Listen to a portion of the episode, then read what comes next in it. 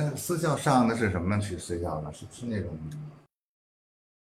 应该是基督教是吧？啊，哦基督教教会学校啊，教会学几校。年级啊？他来的时候上的是八年级吧，就哦相当于初二哦嘛。哦，现在马上没有，后来因为我们可能是那里的那个学校三四百人吧，嗯只有？呃就在 Atlanta，我们家不有那个，就一条叫叫 Friendship Christian School 吧，还是什么玩意儿，我记不太清楚了。嗯那个学校三四百人，其中有五六十个都是中国来的，有很多我们可能是唯一的一家就家长在的。哦，啊，其他的全是住就是就 homestay，住在老师家里的，住在哪儿的，住在，就是后来我在那我们在那儿待了半年，半年多我们就走了，嗯因为我发现那个学校，我感觉不太好，但我也说不太清楚哪儿不好。嗯后来我来了，后来吧，我这个就比如我们我后来我们儿子转到那个公校去了。哦。啊，他那个公校，对在 Georgia 就是 Lambert 哦，兰兰哎贝最好的，Lambert 排第七可能是吧，亚特兰大里头啊哦，亚大公校啊，所以就是就是他那个公校，他那个就是那个宗教学校呢，连那种 AP 课程，我不是 AP 课程就是嗯。就是 advanced 的什么 program，大学预科，对对，就是学的要超过这个的。就是美国，如果你要上大学，要很很多，就好多学校要看你学了十门还是二十门最少比如说六门 AP 课程的，要你要他那个学校一个没有，你知道吗？就我上的那个私立的，私立的一个没有啊，就我儿子开始，所以说所以说，我想说的是什么呢？那个学校里头，那些家长以为给他孩子送到了一个，就是什么，在美国他们老叫美高、美国高中啊什么的，实际上要如果要送到那种学校了，我个人觉得效果很不好。呃，就是国内的中介什么的，应该都是通过中介过来的，它没有吧，好像啊佐治亚的私校，呃，不是特别，就是公校成绩要比私校，就是好的私校少，特别少。呃，有一间私校，West 有一些私校很牛 Minister，Westminster 在全美排十名，全美私立学校排十名，是吧？对，哎，但是那个学校很难进，就是就考它但是不缺钱的，他就这一个学校对嘛，啊，所以他私校不是说普遍水平都比较高。对，嗯实际上 number 非常厉害，实际上，这个圈就是亚特兰大往北这个圈哈，就像我们这个这两个县哈，实际上呢，全美排前十的学校都在这两个地方，都在我们这附近这两个地方。你只要进前十的高中，都不错的。当然，你要查他的成绩是查得到的。Northview 的平均成绩，SAT 平均成绩一千三百哟，那很高了。多分，上一千三百一多分。平均成美国绩一百三平均是幺零七零，我忘了是哪年的了。对，嗯，那个 Westminster 的是一千四百多一点，就是比他才他他，是应该那对对，他才高二三十分，就可见这个学校的教育质量且不说，就是说明这个学校的生源都不错，就是这学生都厉害。我不知道你们要 North 考试才 Northwell 能不要不要不不要不要，Northwell 不用考试，Northwell 百分之应该差不多好像有一半一半是印度吧？不亚，百分之七十多是亚裔，哦好像恨不得有一半儿是印度，那你就没办法。对对印度人学习那 Westminster 要不要考试啊？太考了，他一定要考，而且而且要看你家长的那个素质嗯对 background 都要查，是查清楚的。嗯你也交流不了，还不让你嗯，上。不，你你一般人还不一定要你呢。他不是说你交不交流，就是你你是不是受过好的教育、Marriott 好的职业。哪个呀？你们刚才啊，没有没有，我们就在离这边不远啊。Lumber 啊啊。number 是 lumber，昨天我们刚查了一下，嗯就就是我跟那个佩琼说，嗯，因为因为那个啊，没事，你说吧。因为因为因啊，对，然后呢，因为我女儿不是收到那个呃杜克有一个 tape 的那个呃呃下校的一个什么考试通知嘛啊啊，然后呢，我我也不是不明白怎么回事儿，然后我就让我那个朋友帮我查了一下。他查了一下，就是因为我们女儿就考数学嘛，所以他就说，他说实际上高中里头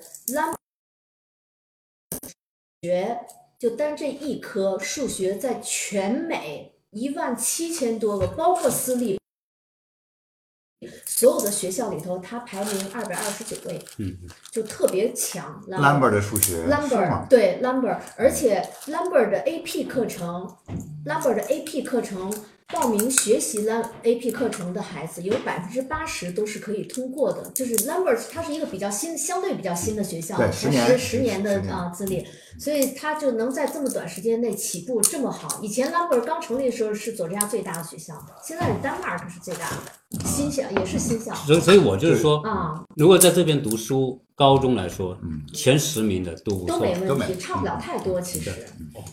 因为因为实际上它的资源都差不多的，啊，但是呢，生源有差异。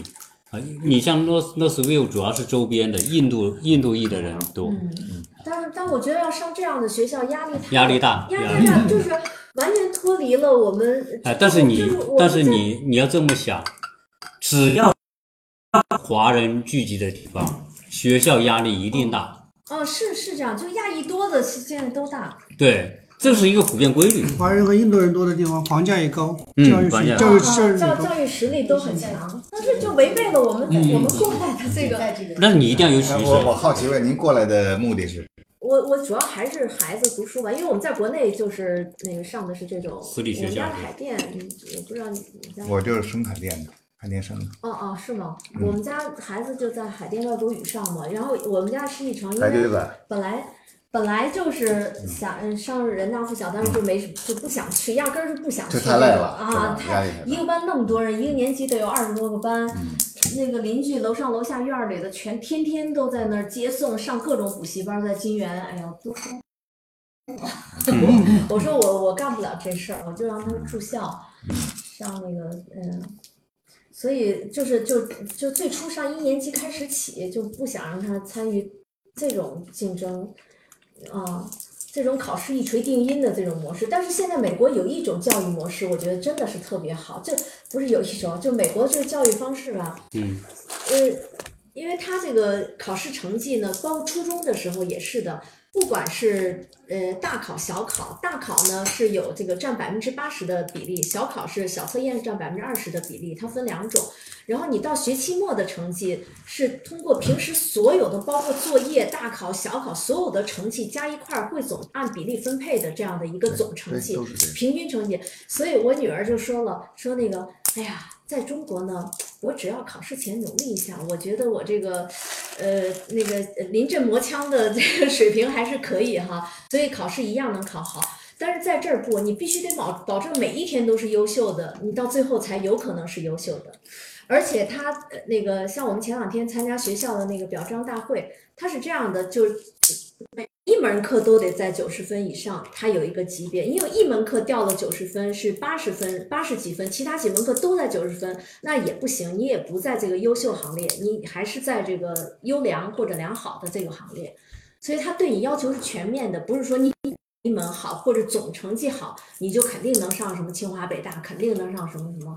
所以这点我觉得是挺好，我是挺支持。美国的孩子呀，嗯，他特别重视的一个就是 social，还有 leadership，在这方面就是我觉得很有，而且就是我接触了以后，我觉得美国就是就是美国不是 confident 就自信嘛，美国人不是 over confident，美国人是 super confident，你知道吗？他太那个什么，每个人都这样，就是美国人让你照相的时候一定要下巴往上抬似的。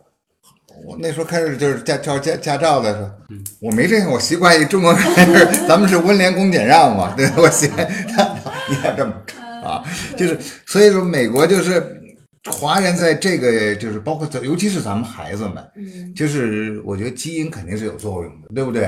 所以说呢，social 是是是是，就是交往什么的，哎呀，绝对是弱于他们的。然后那个还有就是领导力，我们好像是我儿子就是一开什么会，我我有时候老陪他一块儿去那个。我说你别坐这儿，坐坐坐坐坐，往前面坐，往后自动的就往后跑了似的往后啊啊！落哎，对对对对。后来我就想，我说我不在的时候，他一定已经很习惯这种方式了似的。嗯，是这样。虽然虽然你讲这个刚才 谈的这个美国的这个学校啊，实际上这对我来说可能是草根现话啊，因为我原来做节目里面是谈到过这个那个你谈到他的考评成绩的方式啊，实际上他这叫 GPA。实际上我的理解是什么呢？就是美国的学校教育它注重过程。呃，其次才是结果，因为过程导致结果，所以过程抓好了，结果可能就好了。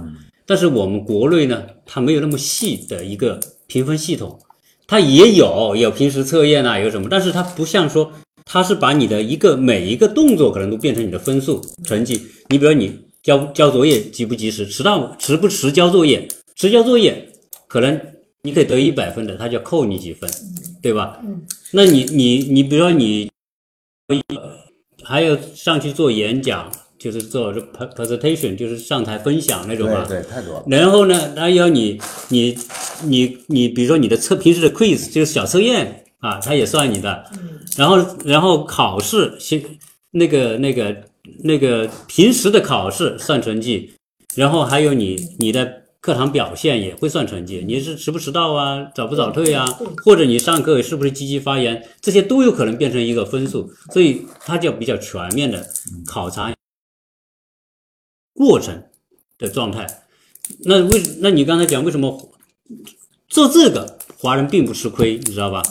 因为华人的这个 G 学生的 GPA，你像我们这附近这个有几个学校，你 GPA 达到三点七、三点八都免学费的。只要你有身份，都免学费。对对对，但是 GPA 可以没问题。但是刚才温总说的那个领导力和这个 social 这个社交，对，这个华人是弱势啊。就是你，所以我原来我你看我前两天做那个节目讲的这个这个中国人吃米，但这个开玩笑啊，就是说，就是华人在你看他们已经第二代华人在这边和长大的。他们都很难摆脱这种意识，就是刚才讲的，你当领导者，对吧？去领导别人，影响别人，啊，你发挥你的这种这种组织能力才能。就华人这个主意天生就弱。那为什么我们现在输给印度人啊？啊，这个一个很重要的原因是，印度人在这块团结，他团结吗？对，印度人是一个一一个方面。他们在孩子教育的细节上跟我们有差异。你看，他们各种体育，虽然他可能体育不成绩不一定很好，他都会参与。你看打各种球啊什么，你看到他们会参与。为什么要参与？这就是收学。他参与这个东西本是为了我的体育要做的多好，我是为了让孩子跟其他这些孩子能够混到一起去。那有不参加？什么橄榄球我们不参加，足球我们不参加，反正团体的东西我们不参加。对吧？那你自然你就失去这种社交的这种机会和空间嘛。那你说你我们不愿当领导，我们可以把每个人教育的很专业或者学习很强，但是我们就不愿管别人事，这个是大亏的。你你今天实际上讲这个领导力，为什么领导力很重要？但是华人你看，即便是这变成第二代华人，为什么孩子们也不愿意在？领导力的表现啊，speech 就是演讲啊，或者这种这种组织各种社团不积极，还是受父母的影响。所以，我我的个人觉得，你你虽然你长在美国是 A B C 第二代，但是你生活的家庭，你的父母是带着中国意识的父母，很强的烙印。你在他们的家庭中长大，你自然就会被他们影响。可能真的你都不知道你在影响他。你说这个事你管他干什么？或者你这个就是。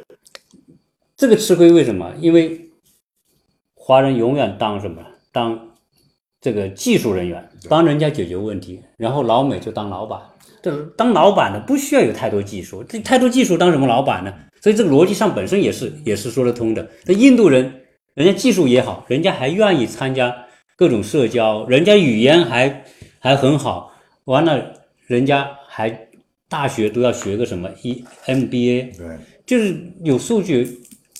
在大学阶段读 MBA，印度的人大概百分之三十还是百分之四十都会去参加那种课程。那种课程就是领导力、社交，说白了就是尝试着把别人当资源来整合的能力。这是这是 MBA 这种，我们华人不愿干这个事儿，对吧？所以你你肯定吃亏。你你整个族群大部分人都是属于把自己搞好就行了。至于说我如何去把大家团结起来，发挥更大的力量，没有这个出头的人，对吧？这就是你你的问题嘛。那这个，所以我想，是不是到了第二代的华人之后，他们的孩子，第三代、第四代之后的孩子，会不会有改变？都会肯定会有改变，而且而且会有冲突的。每一代移民都这样，不光是咱们华人遇到，他们其他的也都遇到了。如果您看这个，他们这方面关于他们这方面的记载的，都都有，嗯，一定会有，嗯。所以，反正很多时候我们我们虽然我们人也不少哈，最近这个这个那个那个杨安泽，我不也做两期节目关于杨安泽参加美国总统竞选这个事儿，我不知道华人，我我真的希望。这个可以调动华人的积极性，你最少要支持这个人。你先管他是什么，你先把你自己族裔的人推上去再说，能走到哪一步是哪一步。他他不前前几天刚在哪儿有一个就是民主党后就是又辩论啊第三轮辩论，辩论完了以后，拜登第一，那那个女的叫 Warren 第二，嗯啊完了她她排第几啊？她她第三，民主党里面，她第三了都。嗯，一直排前他现在的她一直排前十。她现在支持，嗯，百分之五，这已经很棒了。嗯，百分之五，但是别人说按照她现在的支持率，超过超过特特朗普，超过。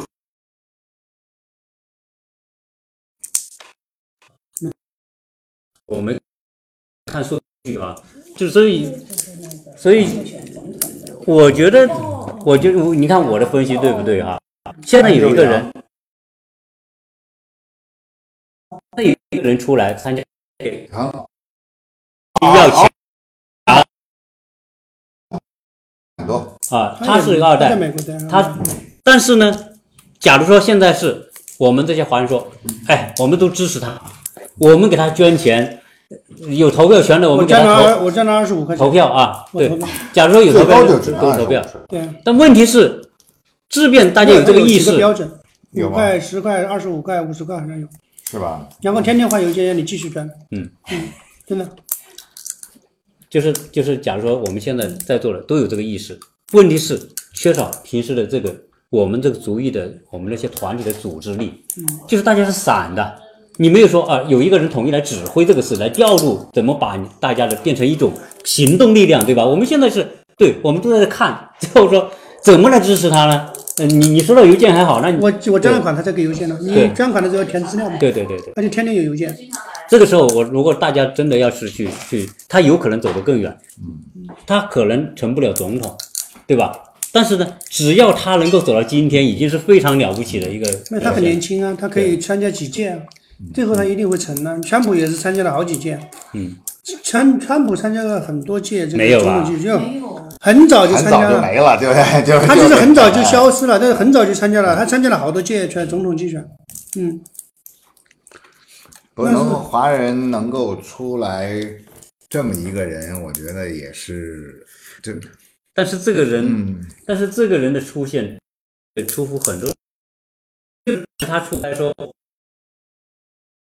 总统竞选的时候，大家都当笑话看，对对对，真的当笑话看。川普当年也是笑话，你怎么可能是？但是一直是笑话。但是这个人，你看，这个人再干企业不如川普成功，对吧？人也很年轻。但是呢，我觉得现在这个时代就是一个什么？就是说打破传统的时代。你看川普就是就是个非传统的人嘛，嗯，但但那他一出一不小心，人家就当总统了。那这个杨安泽，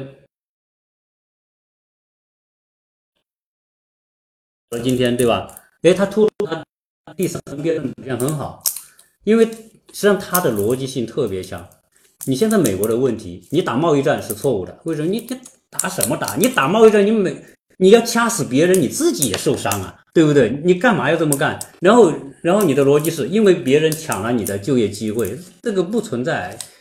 就业机会不光美国慢慢的会失去，中国未来也会失去，因为机器人的成本越来越低。你请一个人一年的工资，我足够买一个机器人来替代你，对吧？我没有社保，我没有什么各种各样的这个法律麻烦。那所以趋势不是谁抢谁的，是哪个族裔什么非法移民抢了谁工作这么简单。未来的趋势，我们人类共同的 面临的一个竞争对手就是机器人。对。而这个趋势，在美国这种社会，人工这么高，那一定是只要有条件，人家就用机器人，所以失业的人会越来越多。那失业人越来越多，他为什么提一千块钱这个最低这个生活保障这个 这个这个计划呢？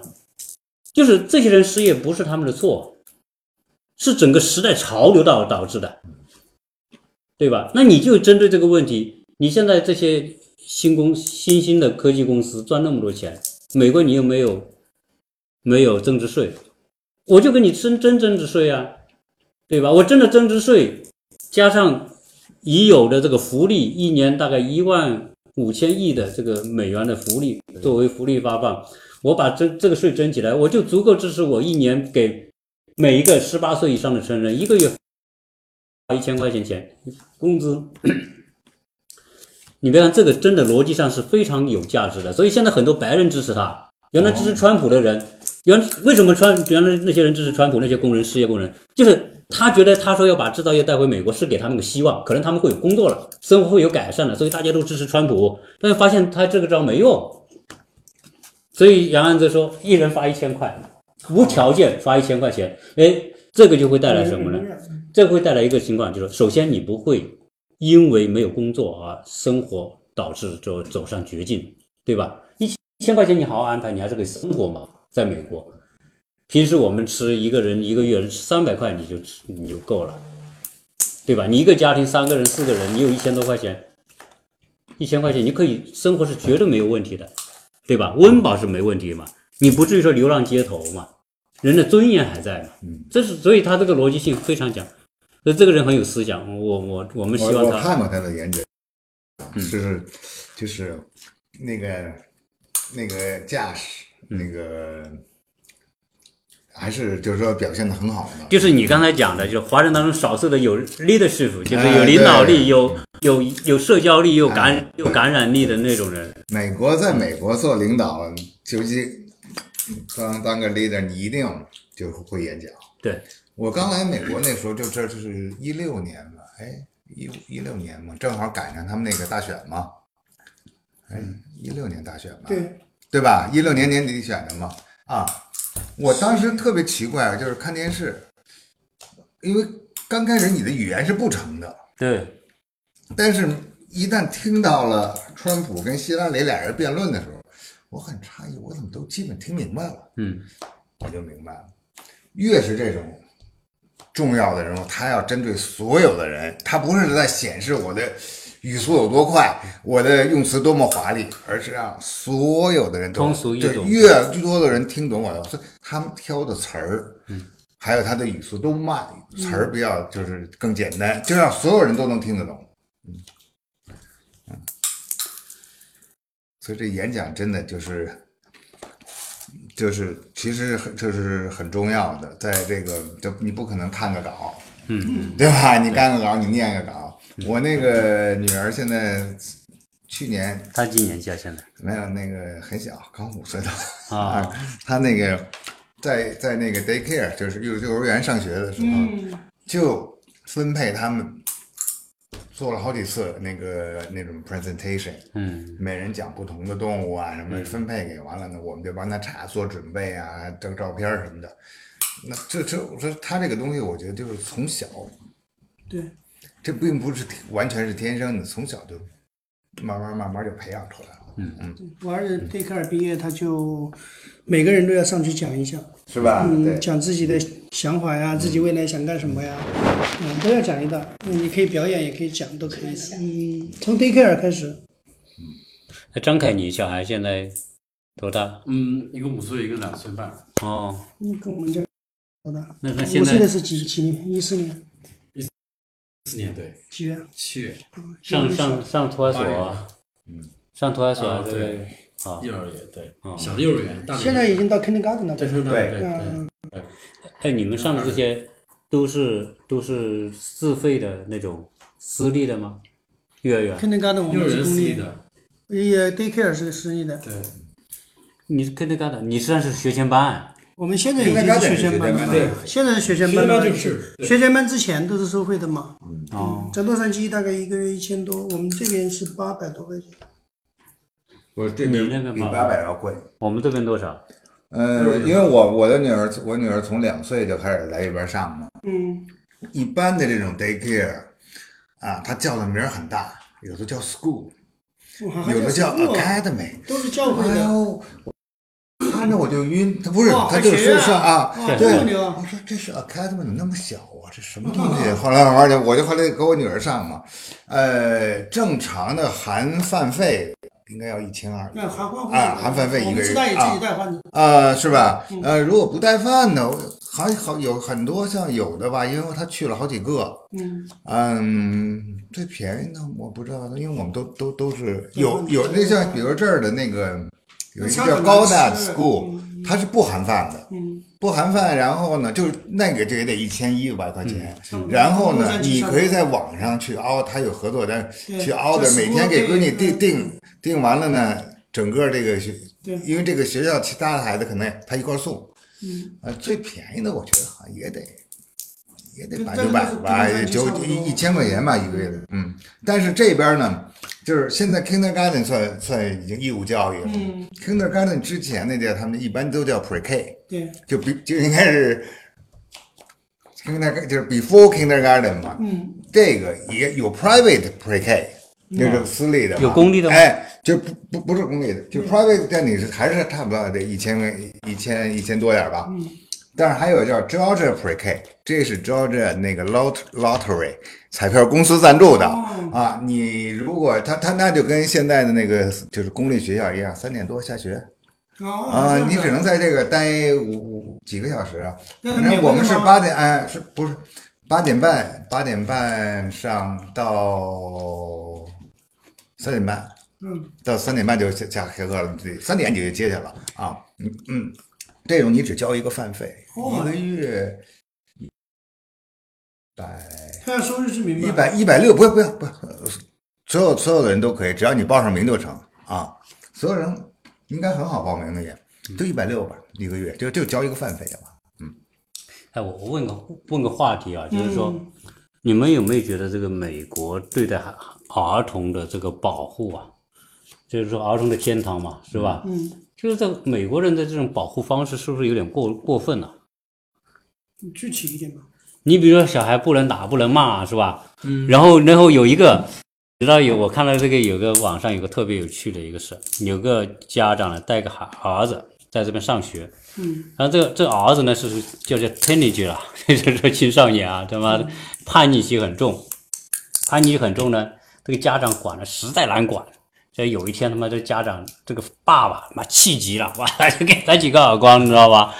就这小子啊，就直接抄起电话就报警了。这个警察呜呜呜开着车就来了，就把他爸给带走了。他妈的，好带走了之后是吧？就搞了几天放回来。这这这个他爸他妈心里气呀、想他妈的，教训老子教训一下儿子，他妈还被警察抓去，又又不敢又又有气又不敢再发了嘛，因为发如果再发那就不得了了，那就是属于很严重的问题了，你知道吧？也忍着忍着，好不容易忍到暑假他妈放假回国了，回国呢他们回去一落地气该消。一进不是一入关，知道吧？从中国一入关之后，这老子拎到儿子他妈一顿胖揍，你知道吧？他妈老子不在美国不能打你，他妈回国我就揍你，我操！上上次说这个东西啊，我们这个小孩啊，就是老师他们已经得到这种意识说，嗯，在美国，妈你不敢打我，我就我就这么那么的。这我我觉得啊，但美国人我我不知道你们有没有问过我美国人对这个是怎么看的？可能美国人认为说这个小孩就不应该打，对吧？你教育的作为一种教育手段，就就不应该使用打这种方式。美国第一是鼓励嘛，第二应该就是保护了吧。我说是实话，多少经历了一些有一个相对痛苦的过程，但我现在已经完全很接受它了。嗯，就是以前在国内好像更专制一些，就我说什么就是什么。嗯啊，就不管在家里还是还是外面，都是这样似的。嗯，所以我刚开始跟我儿子，就是他来的是十三嘛，还比较小，后面有很多有冲突地儿，就我已经我觉得我已经尽了特别大的耐心了，我再跟你好好说，我才那他不听怎么办？哎，那不听，所以有时候就我也想发脾气啊，嗯，没有用的，因为我是真身，就是知道没有亲眼见着，就是他们那个一个同学的爸爸在当着在学校打了他一个耳光，老美吗？不是中国人。机会一起，然后那个。然后他老师爸看到吗哎，老师看到报警了以后的这个最后的事情的结果就是这个孩子不能住在他们家了啊，被带走了。啊，不是住在就是他爸爸花钱住在别人家里头了，啊住到另外一个华人家庭里头去了啊，啊一个月好像两千多块钱的吧啊。哦，但住了多长时间我也忘了。所以说，我是经历也挺痛苦，就是我明明在已经很耐心的跟你说了，就是哎说不能说不要浪费大家时间，就是就是他比如偷偷玩游戏、玩手机、晚上不睡觉这种事儿，哎呦我天天跟他斗斗着斗着呢。那没有，但你不能急，因为我感觉就是他已经有有他长大的原因，慢慢另外一个真的就是这种文化的熏陶，他更那个。更那个就是更他潜移默化得到了一些更多要平等要那个什么的教育。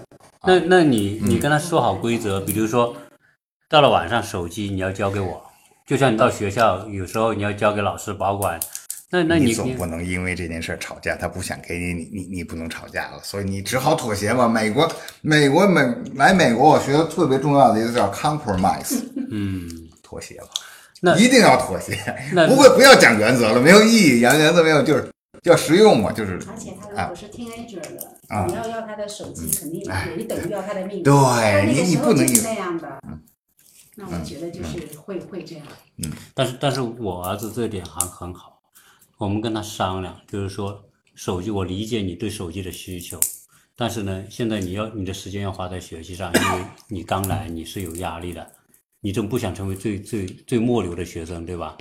他也想他想学习搞好，那我们就说我们约定一个第一个星期我们给你三个小时，一个星期周末五周五周六两天给你三个小时，你可以玩手机，可以打游戏，但是周末完了之后手机就不能玩这个东西。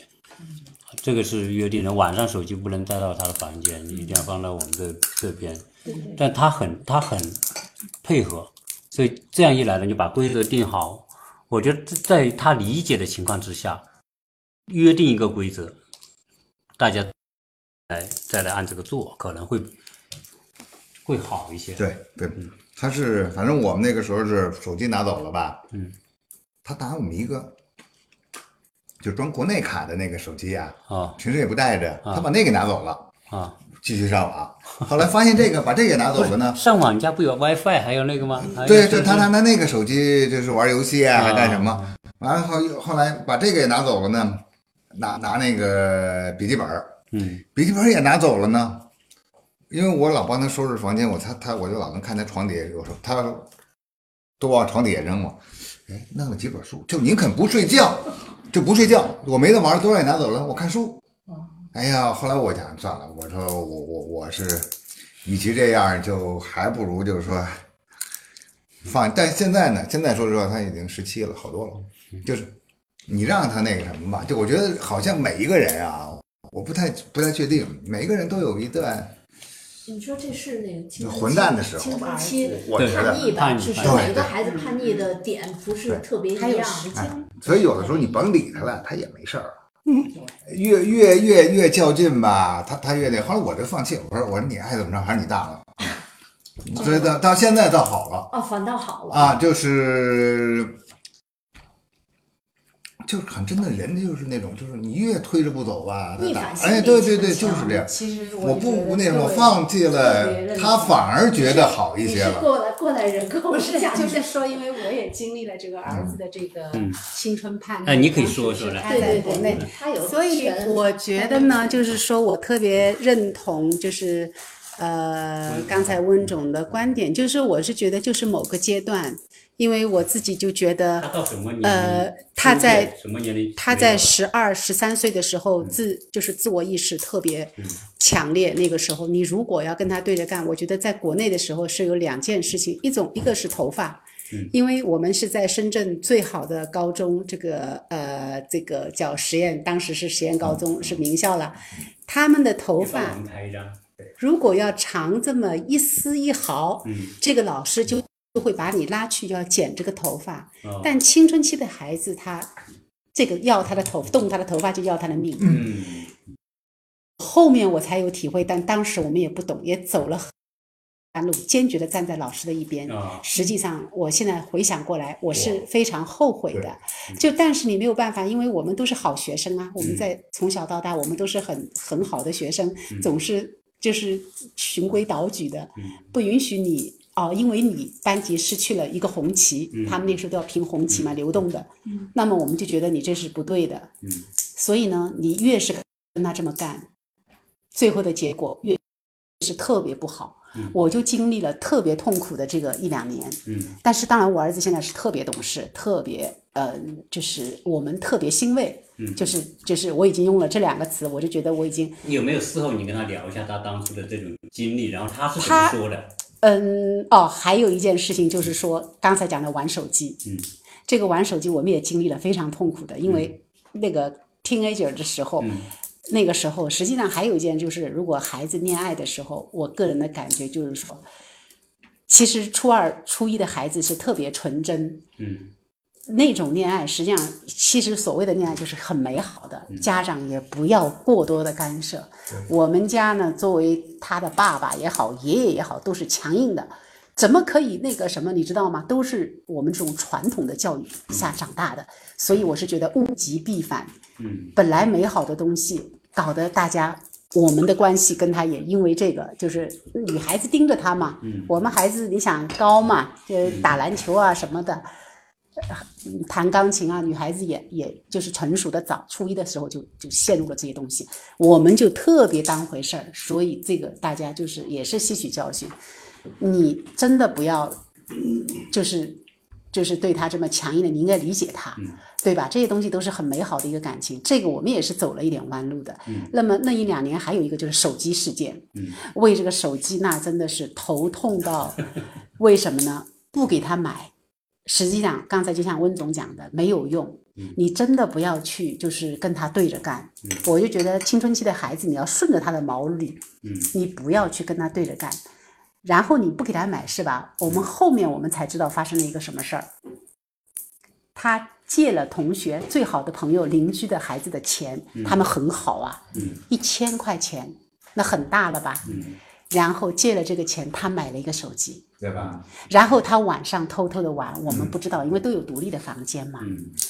所以我真的就觉得，真的你是宜赌不宜输，嗯。一定是宜输不宜赌。哎，宜宜输不宜赌啊！Sorry，就是青春期的孩子一定不要跟他对着干，而且实际上的结果，这种教育的结果是非常糟糕的。嗯，因为我深到了这一两年，初二下学期到初三，嗯因为我们还是在我们孩子学习成绩很好的，但是呢，就是说，一直是因为这些，比如说他很追求自我意识，他特别不服老师的这种一定为什么我的头发长一点，我就是坏学生吗？就他就会很有思想了。当然也是从另一个角度你，的儿子适合的这种。但是我的儿子是大学，他考了南加大，最后我儿子非常，他最后一年发奋，他就是属于这种，就是说，后来我现在有时候跟他聊天，我们大家我们父母跟他关系非常亲密嘛，然后我们所以也这是我们欣慰的一点，就是他就说，如果人生再来一次，我还是这个样子。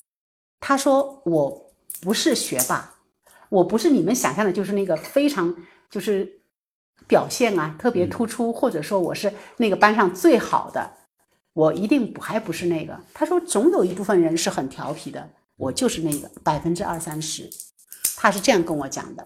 嗯，所以我有的时候，当然孩子从来没有怪过我们，因为我们孩子现在也特别，大学毕业以后自己就大学本科就读了两个专业，然后又很努力的，一毕业马上就找到了工作。我们也是非常欣慰，非常努力。我说，不管你找不找到工作，我们作为父母，我们都特别欣慰。所以就是说，实际上孩子真的，大家就是说，我是觉得那时候我也很焦虑啊。嗯我个人的感觉就是因为我走过了这一段，也就是那个初二到初三，高中了以后，一下子就改变了自己。然后玩游戏，高三那一年，当他认定我一定要到哪个考上哪个大学的时候，嗯他把所有的游戏全部都卸载掉了。嗯嗯那一年他搞托福、搞 SAT，别人都已经搞了几年了，他就那一年才开始搞，因为他是英国的高中嘛，因为不满足这个不满意这个体制内的嘛，一定要读个国际高中。高中他在英国读的，no，高中是英国在深圳的国际高中，对，因为就因为他初一初二到英国参加了一次夏令营，嗯。认定我就是国外的这个教育适合他。嗯。所以有的时候我就觉得真的也是不用着急，孩子们真的就是每个阶段都有每个阶段的。对，而且而且有的时候你有的时候会这样想，男孩子嘛，有的时候似乎没有一点这些有趣的故事，现在看起来非常有趣儿了，就觉得好像我觉得真的也太循规蹈矩，也并不是怎样好。当他一旦发现我我以后我要想成为什么样的人，他真的他真的会，他不需要你父母。哎，我我高二的时候我就在问他，我说为什么你现在，呃，晚上你要学到十二点？我从来没有想过，儿子你还要我催着你去睡觉。他就说，你那个时候跟我讲呢，我呢这个耳朵进，这个耳朵出了。他说现在呢，我自己我想啊，真的就是这样。所以哎，我问你一下，你你你小孩考南加大，南加大学校很好嘛？就是他是不是在高中的成绩都很好，都是全 A 啊？还是说有些不、不一定是全 A？嗯，他呢就是南加大对，实际上他被十几所美国的大学录取，全部是、呃所有的大学都是前五十的，有在东岸、西岸的。嗯，为什么选择南加大呢？是因为他特别爱好篮球，当时的两支球队，一个是他有当时最爱的一个球队是快船，嗯而且呢，他是喜欢户外运动，加州的阳光，因为我们在深圳，孩子在深圳出生长大嘛，他不太喜欢东边太冷，他户外活动就开展的少，他是这个意思。那么最主要是他可以经常去看那个南加大就在市中心嘛，嗯在那个 Steps 那个体育那个中心呢，他们经常近距离的看那个球赛。斯坦普斯中心。爱斯坦普斯中心，他呢就是爱这个，而且他就是听音乐会啊什么的这些，他也很，因为他从小也是学了八九年的钢琴，好几年的黑管，就是他在音乐和美，一个是在我觉得被南加大录取呢，一个是他的成绩 SAT 达到了就是这个他的线两千一百九嘛，当时满分两千四，那第二个呢是呢，他的托福成绩一定要达到一百一左右，因为满分是一百二。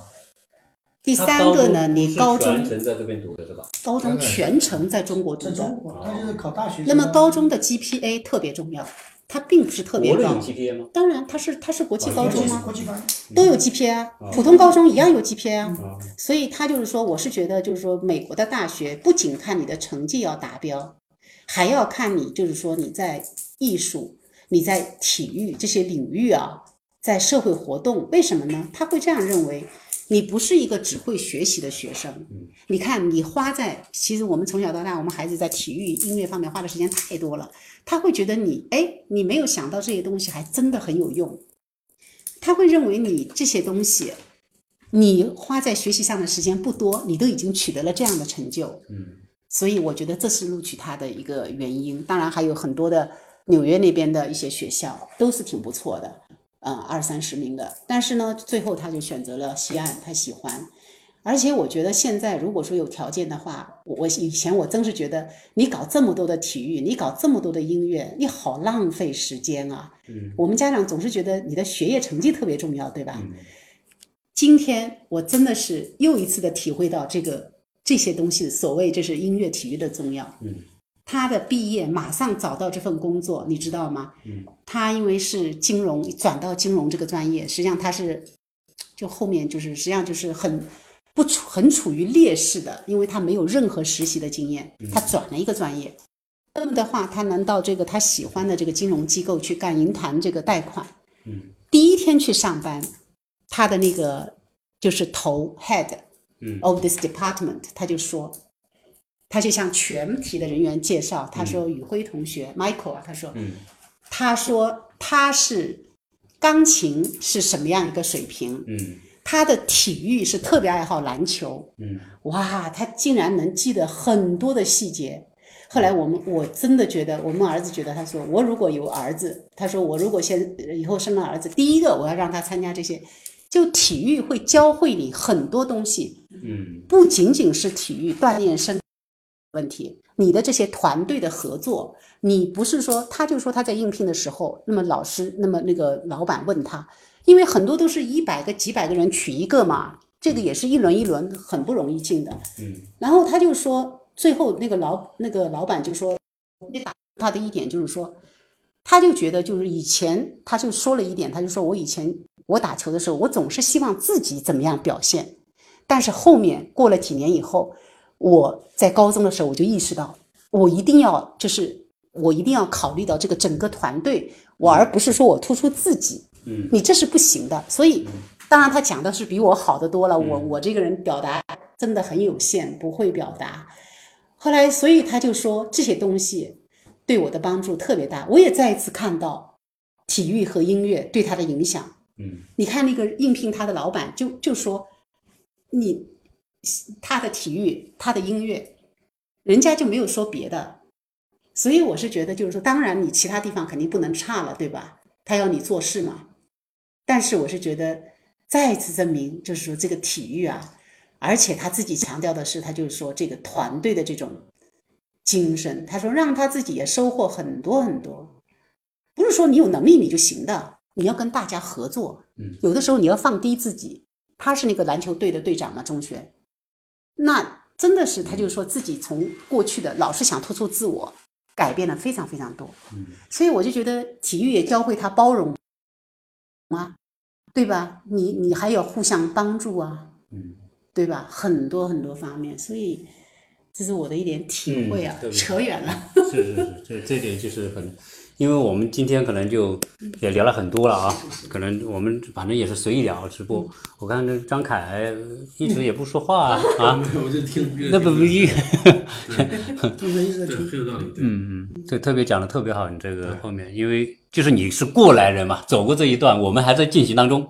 啊，所以这个我相信，虽然我这个是直播节目，有些教训给大家啊，但是我我我我把它转成节目放在里面，我相信很多其他人听到之后都会都会有比较好的评价的，我我觉得，嗯，那看看大家，OK，那我们要不直播就先聊到这里好吗？因为这个时间不短了，对。啊，嗯，十点这个一一节课四十五。